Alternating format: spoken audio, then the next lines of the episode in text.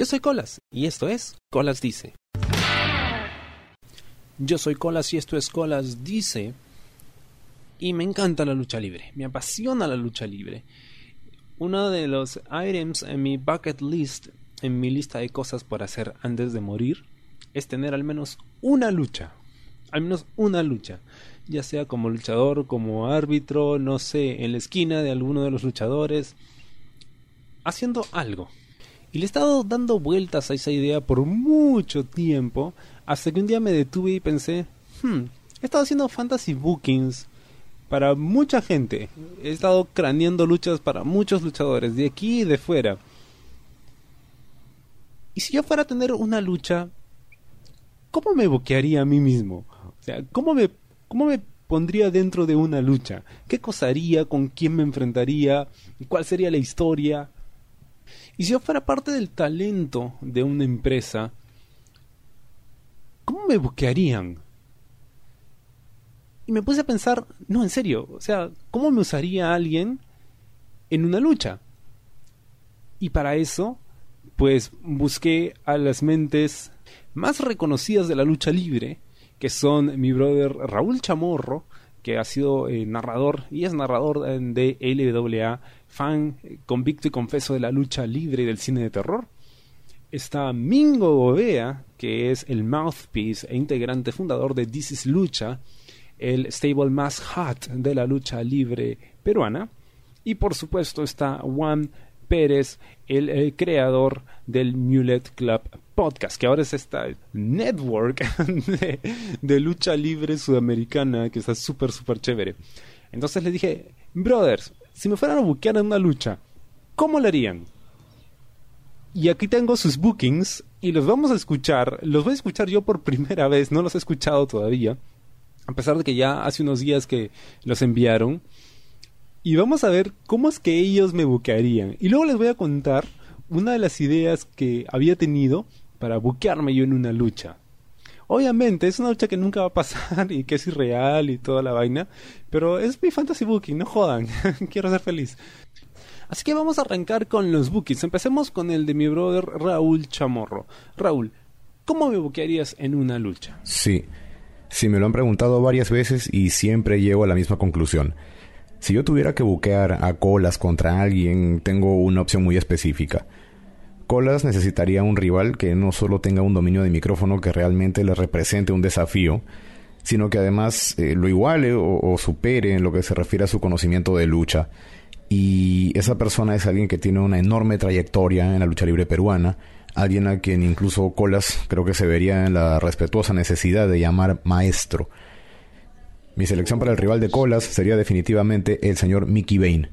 Ha sido narrador en LWA, narrador en Imperio, ha presenciado una cantidad innumerable de luchas y creo que sería interesante ver a estos dos señores en un mano a mano sobre el cuadrilátero. Pondría una estipulación, bueno, ya que ambos tienen costumbre en el uso de micrófonos, creo que sería oportuno que la lucha fuera de rendición, un I quit match lo cual sería bastante irónico para ambos, ya que Mickey está acostumbrado a hablar durante todas las luchas y Colas gusta de contar sus experiencias al respecto. Aquí lo único que van a poder decir son las fatídicas palabras me rindo. Me parece que ese es el final adecuado para una lucha de este calibre. ¡Qué buena! Mickey Bane. Jamás se me hubiera ocurrido que podría ser contra Mickey Bane. O sea, sería como que un passing of the torch. Además, o sea, un I quit match sería genial. O sea, cuando dijo micrófono, yo creí que el primero que mete el micrófono del orto al otro ganaba, pero no. No Quit Match. ¡Wow! ¡Qué buena! Oye, en serio, está muy, muy buena. O sea, jamás me hubiera ocurrido con Mickey Bane, pero alucina las historias. O sea, alucina las promos que podríamos hacer, porque Mickey Bane es una institución. Él es la verdadera voz de la lucha libre peruana. Lo siento, Mingo, pero es Mickey Bane. Entonces, y, yo me acuerdo que cuando empezamos a ir con la gente del Mulet Club a los eventos de LWA, o sea, Mickey Bane, pues él se presentaba como la voz de la lucha libre peruana. Es más, creo que Mingo lo presentaba así a Mickey Bane. Y yo por joder empecé a llamarme la voz de la lucha libre peruana. Entonces, como que ya existe esa realidad. Además, Mickey Bane ha sido mi profesor en el taller de torreado doblaje. Entonces, sería como que cerrar el círculo, ¿no? Perfectamente. Maestro contra aprendiz, Vader contra Kenobi. ¡Wow!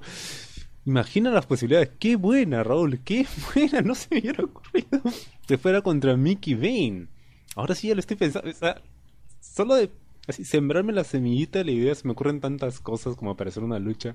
Pero sería genial. Un I Quit match sería muy, muy buena. Aunque casi no sería justo, ¿no? Porque Mickey Bane ya es un viejito, entonces... estaría peleando con un jubilado prácticamente, pero creo que sería súper, súper, súper interesante. Qué buena, qué buena, no, no se me hubiera ocurrido, muy buena. Pero ahora vamos a escuchar la de... Vamos a escuchar la de Mingo. A ver, acá la tengo en el WhatsApp. Y me mandó mi... ¿Qué diablos? ¿Qué, qué cosa Solo imaginarme las posibilidades de lo que podría haber elucumbrado la mente retorcida de Mingo. Pero bueno, Mingo, a ver, ¿cómo me buquearías?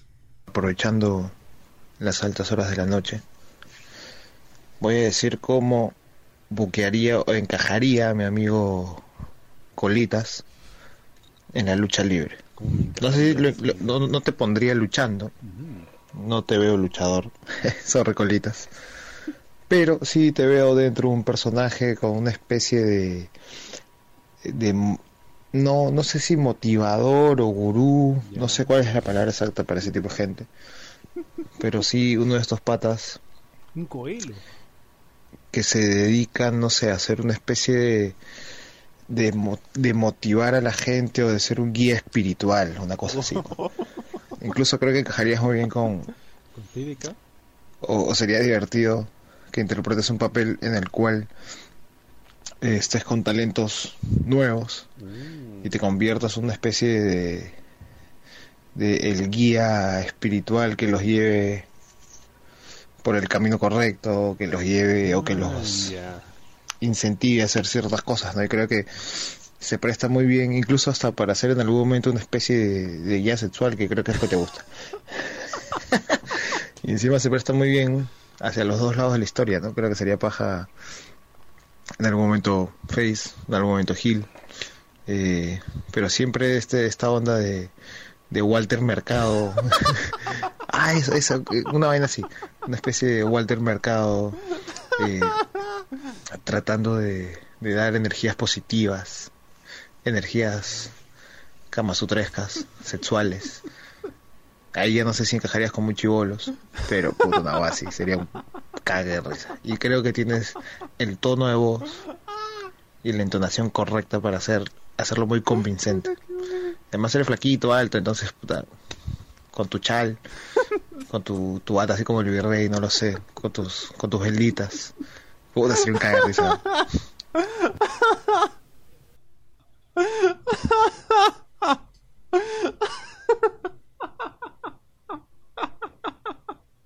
No puedo ver, qué buena.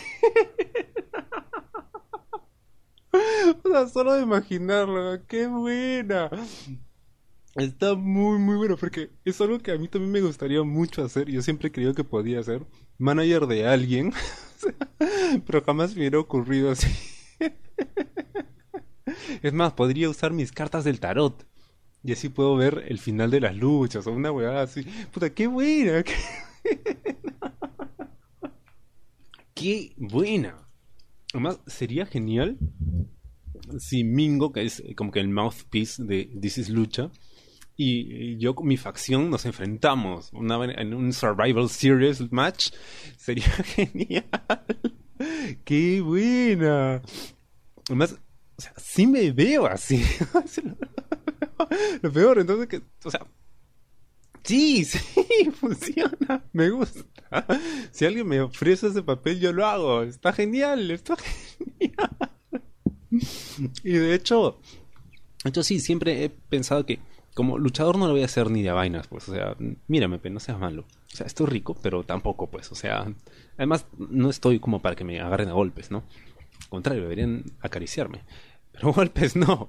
La cosa es que Sí, o sea, siempre, siempre pensaba, si yo pudiera hacer algo en la lucha libre, tendría que ser algo donde de verdad pues pueda hacerlo.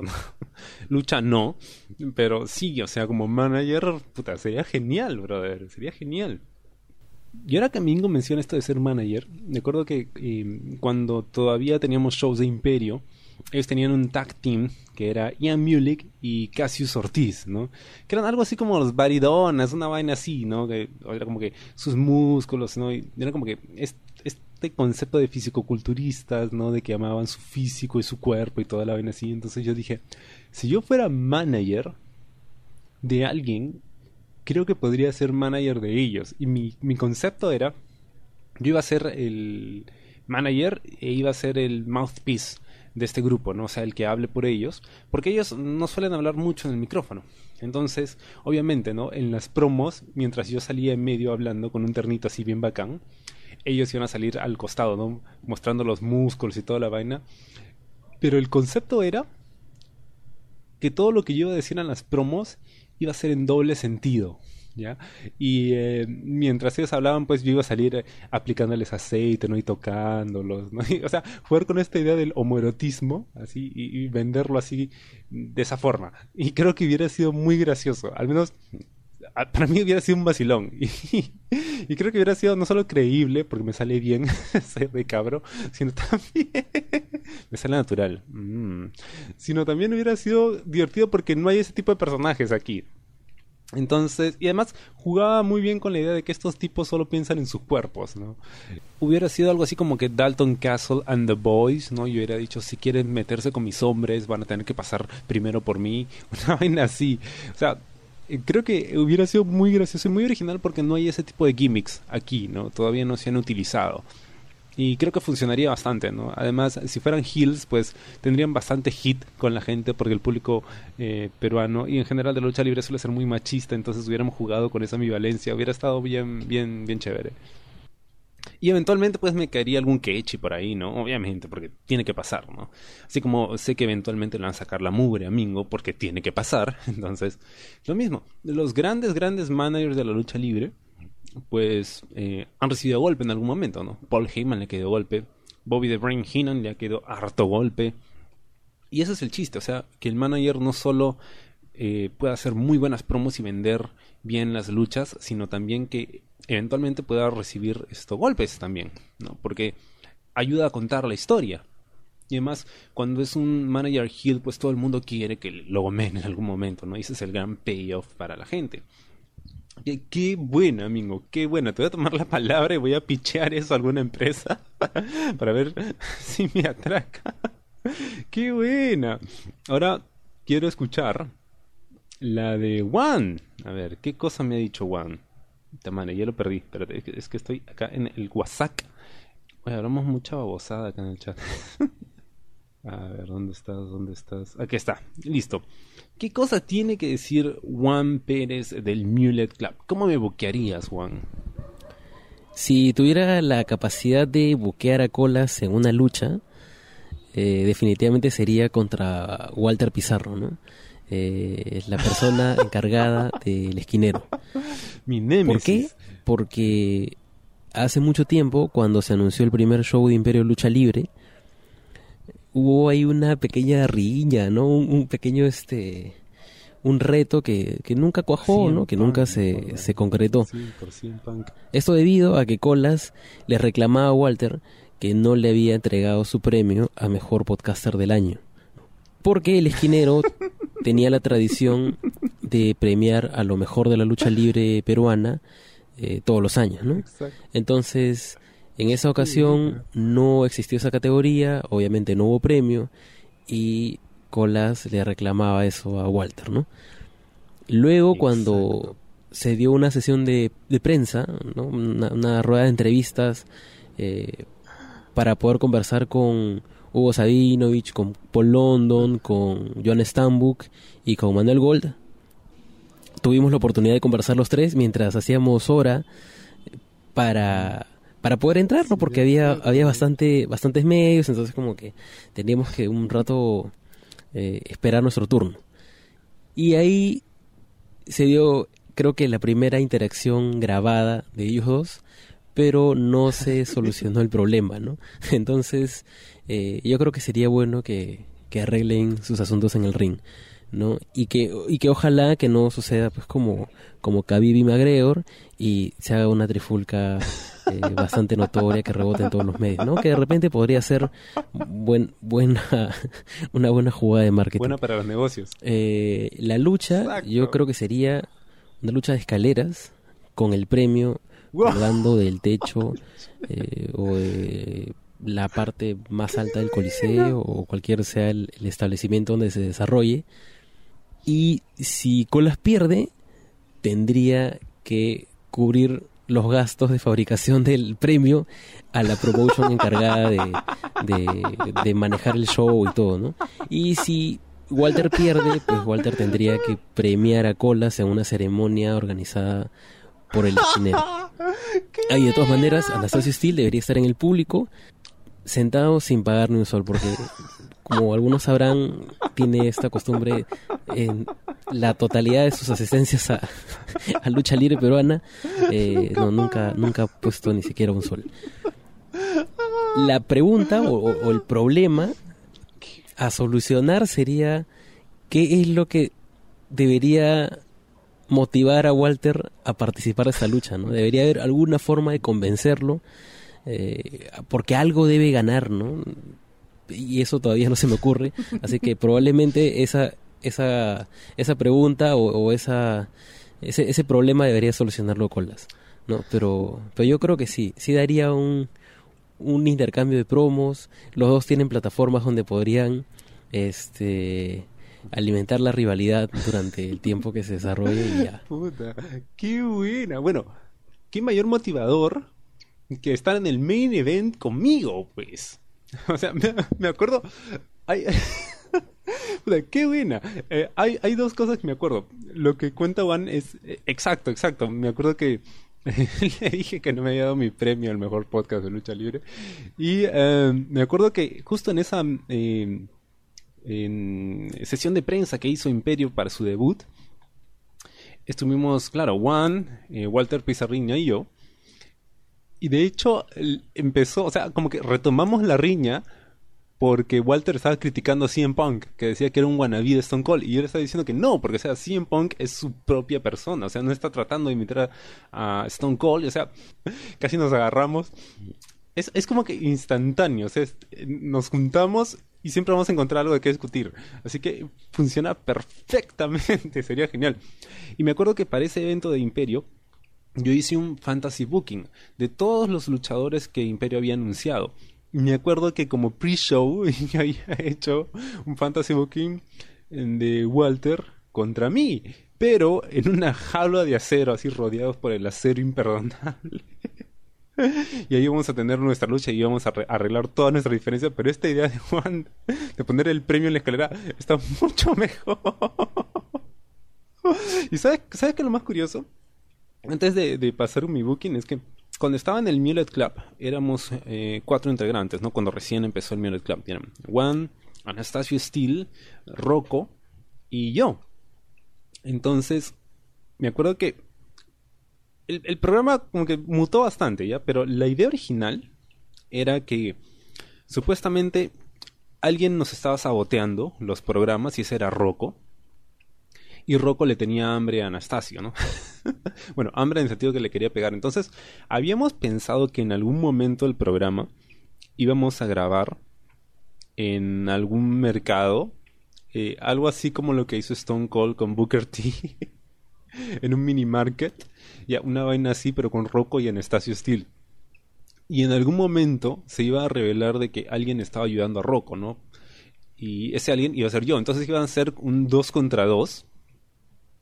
Y que eh, fácil si conseguimos que alguna de las empresas, o sea, o LWA o GLL, porque Imperio todavía no había, si alguna de las empresas, o sea, nos agarraba camote y nos daba, nos daba permiso de jugar con sus luchadores, en algún evento más adelante íbamos a tener como que el, el Team Rocco contra el Team Anastasio. Y vamos a tener luchadores que nos representen y nosotros íbamos a estar en las esquinas de cada equipo, ¿no? Una vaina así. Entonces, y al final de todo eso, o sea, en realidad todo iba a ser una treta para habernos metido dentro de la empresa y nos íbamos a juntar todos, íbamos a hacer como que un invasion angle. Con la gente, con la gente del Millet Club en esa empresa, ¿no? Ya sea LWA o GLL. Y todo eso lo habíamos pensado para el podcast, al final no lo hicimos, pero la idea siempre estuvo muy buena, entonces sería súper chévere hacer algo así. Esto, y, e involucrar a la gente que, que hace cosas con lucha libre, no solo las empresas, sino también los que tienen podcast y los que tienen esto bioblogs y cosas así, ¿no? Porque es vacilón. Además, son gente que ha estado yendo a los eventos de hace años. O sea, los que hacen esto, eh, no solo el Mulet Club, sino el Esquinero, son gente que va a ver lucha libre peruana desde hace mucho tiempo y ha estado en todos los eventos, ¿no? Y han estado siempre apoyando a la lucha libre. Entonces sería bacán hacer algo con ellos en algún momento, ¿no? Y obvio, yo también de refilón me cuelo ahí, ¿no? Pero, qué buena. una lucha de escaleras. Nunca he pensado en hacer una lucha de escaleras porque esa vaina, o sea, te vas a romper algo de todas maneras. Y yo, que soy pura fibra, me voy a quebrar. O sea, te vas a hacer yaya con la escalera. Me da mucho miedo, soy muy cabra para, para hacer una lucha de escaleras. Pero bien armada y algo rapidito nomás podría ser, ¿ah? pues, sería muy muy gracioso, muy interesante. es, algo que puedes venderle a la gente. Creo que estaría muy chévere. Y, de hecho, eh, está genial. Me gusta mucho lo que he escuchado. Las ideas están muy chéveres. Eh, ahora, ¿cómo, ¿cómo me buquearía yo? Ya, obviamente, esto es como... O sea, no voy a ser muy realista porque es fantasy booking y es como que es mi sueño, así que yo puedo hacer lo que me da la gana. Eh, pero más o menos voy a tener, eh, voy a agarrar algunos aspectos de la realidad, ¿no? De, la escena eh, de la lucha libre peruana, porque obviamente sería un luchador peruano. digamos que algo que podría hacerse, pero que obviamente jamás se va a hacer, ¿no? Y que no necesariamente tiene sentido, pero es algo que me gustaría hacer. Entonces, ¿cuál fue mi lógica? Em, primero, tenía que escoger eh, con quién me iba a enfrentar, ¿no? O sea, si pudiera enfrentarme con un luchador. Y obviamente, o sea, yo he pensado en muchas eh, luchas en las que podría haberme involucrado en diferentes roles, ¿no? Como árbitro, como manager, ¿no? Como que alguien que interviene, ¿no? Un invitado, lo que sea, ¿no? O estar en la esquina de alguien, ¿no? Apoyándolo. Pero me puse el reto de buquearme en una lucha real, o sea, donde yo tuviera que subir al eh, cuadrilátero y luchar de verdad.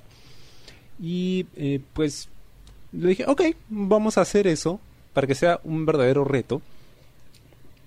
Y eso hice. Así que esta es la lucha en la que yo, pues, valga la redundancia, lucharía. Primero sería con el virrey de Salamanca, porque creo que funcionaría a nivel de promos, porque ya lo he entrevistado y la conversa fluye bien. Y yo le he dicho en su cara, ¿no? Tú caes mal. Tú funcionas como Gil porque te ven y caes mal. Caes atorrante. Entonces, por ahí creo que podríamos eh, agarrarla. Obviamente, esto es en el, en el hipotético caso, ¿no? En el universo paralelo en el que ya he estado entrenando yo para esa lucha, ¿no? Por lo menos unos seis meses, como al menos para aprender cómo caer sin romperme y, cómo eh, aguantar golpes, ¿no? La cosa es que empezamos una disputa con el virrey por cualquier cosa. No, tampoco vamos a meternos así hasta el detalle más mínimo. Simplemente tenemos una disputa y el virrey, obviamente, siendo luchador, me dice, si tú y yo estuviéramos en el ring, tú no me aguantarías ni un minuto. Y yo, obviamente, ¿no? Orgulloso, le digo, yo te aguanto el minuto y más. Y así se siembra la semilla de lo que sería la estipulación de la lucha. Una lucha con un límite de tiempo de 5 minutos. El reto es que yo aguante los 5 minutos dentro del ring con el virrey. ¿no? Obviamente que aguante, no que los gane, porque no soy un luchador, supuestamente. ¿no? Solo voy a aguantarlos. Obviamente, empinchado yo le digo, pues órale pues y queda pactada la lucha. Entonces, em, luego, en la progresión de la historia, ¿no? porque la lucha se va a programar con anticipación, yo empiezo a vender la idea de que, oye, ¿y si sí le gano? ¿Y si de verdad no solo aguanto los cinco minutos, sino que los aguanto y encima le gano? Y entonces, pues se genera algo de expectativa, porque algo estoy pensando, ¿no? O sea, si digo que voy a ganar, y obviamente tengo que dejar muy claro que voy, que voy a ganar por cualquier medio necesario, pues quiere decir que algo estoy tramando, ¿no? Entonces, ¿qué es lo que voy a hacer? El virrey va a hacer su entrada primero. Y había una entrada que él hacía en Imperio, que ya no la hace en, en GLL, en la que él pues ingresaba, se iba por un costado del ring, él utiliza una túnica, entonces se recostaba sobre la barricada dando la espalda a la barricada y el público le quitaba la túnica, ¿no? sus esclavos, sus serviles. Bueno, en esta ocasión él va a hacer lo mismo, ¿no? Él va a entrar primero, entonces entra primero, ¿no? Se eh, recuesta sobre la barricada, ¿no? La gente lo está adorando en el virrey section, el, ah, el virrey lo máximo, es mi hijo y toda la vaina. Y le están quitando la túnica y de repente algo sucede. Y ese algo soy yo. Estaba dentro del público mientras la gente estaba concentrada en el virrey ¿no? y las luces y todo se centran en el virrey. Me escabullo dentro del público y lo ataco por detrás. El elemento sorpresa. ¿ya? es lo básico, porque si te vas a meter en el ring con un luchador profesional y tú no eres nada, mínimo, lo mínimo que puedes hacer para sobrevivir es tratar de utilizar todo lo que tengas a la mano para poder por lo menos aguantar. Y en este caso el elemento sorpresa es como que la regla básica. Y lo ataco por detrás. Mm. y aprovecho y pues lo estrello contra el poste. Obviamente utilizo la túnica, lo tapo, le empiezo a meter golpes, lapos a los Shane, ¿no? Porque tampoco es que le voy a meter golpes de verdad como, como si fuera un luchador de verdad. No, pues soy más como que un Shane que no lucha, ¿no? Una vez así. Lo meto en el ring y trato de sorprenderlo con la cobertura. Se zafa rápidamente y empieza a correr el, termómetro. bueno. Lo siento, es domingo, no me jodan. Ya, eh, empieza a correr el cronómetro en la pantalla. Cinco minutos, ¿ah? Cinco minutos. Obviamente intento con la cobertura nuevamente, el virrey se zafa, lo sigo atacando, lo sigo atacando hasta que el referee trata de apartarme, obviamente me empincho con el referee porque ya me empieza a, digamos, a exasperar, ¿no? La desesperación de tengo que ganarle rápido porque yo no voy a aguantar cinco minutos, ¿no? O sea, se tiene que ver en mi cara que de verdad estoy desesperado por ganar lo más rápido posible porque son cinco minutos y no voy a aguantar porque no soy un luchador. Obviamente el virrey se recupera, ¿no? Y empieza a darme, así, me tira contra el esquinero, patadas, golpes, contra nazos. Obviamente lo vendo como si me estuviera partiendo la madre y probablemente me esté partiendo la madre, ¿no? Porque no soy luchador. Entonces todas esas cosas que va a hacer me van a doler. Y um, obviamente se va a divertir conmigo porque lo he estado jodiendo tanto tiempo que el chiste es que se divierta, ¿no? O sea, que me dé lapos y me torture y un buen rato, ¿no? Me pise las manos, por ahí esto, o sea, que sea bien quirúrgico en su ataque, pero también bastante confiado, porque obviamente él es el luchador, él va a ganar, y va a ganar. Y de repente, faltando poco tiempo, eh, un error de él o una distracción con el árbitro, golpe bajo, y le aplico un finisher. ¿Cuál sería mi finisher? He estado buscando uno que sea creíble, o sea, que la gente pueda creer que yo pueda aplicarle y donde no necesite demasiada fuerza ni demasiada técnica. Algo rápido que se vea bien y que por ahí pueda sorprender. Entonces, luego del golpe bajo, le engancho su cabeza como si fuera un candado y le aplico el finisher original de Dean Ambrose, antes de ese DDT que aplica ahora, el Dirty Deeds. Bueno, su finisher original era una especie de DDT, eh, Pile Driver, donde él le daba la espalda al luchador y luego se iba como que de cara, arrastrando la cabeza del luchador y enterrándola en el, en el ring. Me gusta mucho porque es muy vistosa, es muy chévere, es medio caótica y es algo que una persona desesperada pues haría, ¿no? Aplicaría. Y obviamente yo estoy desesperado porque se me está acabando el tiempo y necesito ganarle, o sea, tengo que ganarle. Se la aplico, cubro uno, dos y el virrey se zafa antes del 3. Obviamente estoy desesperado, empiezo a jalonear al árbitro, no sé qué hacer, trato de golpearlo como sea. Se, se me está haciendo tarde. Hasta que, faltando poco, el virrey reacciona, obviamente, me aplica un finisher y em, bueno, tiene las dos opciones. Puede cubrirme para el 1, 2, 3 o puede aplicar una llave de rendición, ¿no? Y hacer que grite y llore hasta que simplemente me rinda, ¿no? Desesperado y, clame por esto clemencia. Y ya está. Y ya está, perdí. Obviamente tenía que perder porque pues es el virrey, ¿no? O sea, no le voy a ganar a un luchador profesional. Pero creo que podría ser divertido y creo que al menos una pequeña historia podría contarse, ¿no? En cinco minutos. Que no es poco tiempo, ¿ah? En lucha libre cinco minutos no es poco tiempo necesariamente. Es más, la lucha de Lesnar contra Goldberg, primero en Survivor Series y luego en WrestleMania, ambas duraron menos de cinco minutos. Entonces puedes hacer varias cosas en, en ese tiempo. Y eso sería mi booking. Eso es lo que me gustaría hacer, ¿no? Obviamente, esto no es lo único que me gustaría hacer. Me gustaría hacer muchas cosas en un ring. Creo que como manager, como dice Mingo, creo que como manager funcionaría mejor, definitivamente. Em, pero si me tocara, pues, ponerme las botas y subirme a un ring, creo que sería así.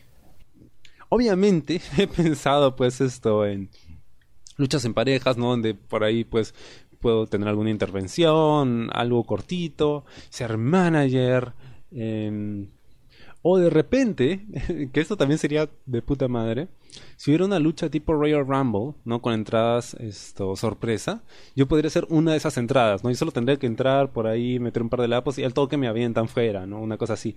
Pero sería chévere eh, participar al menos por un ratito en una lucha. Creo que eso es algo que, que tengo pendiente y en algún momento lo voy a hacer. No sé si aquí o fuera, no lo sé, no lo sé, pero es algo que quiero hacer.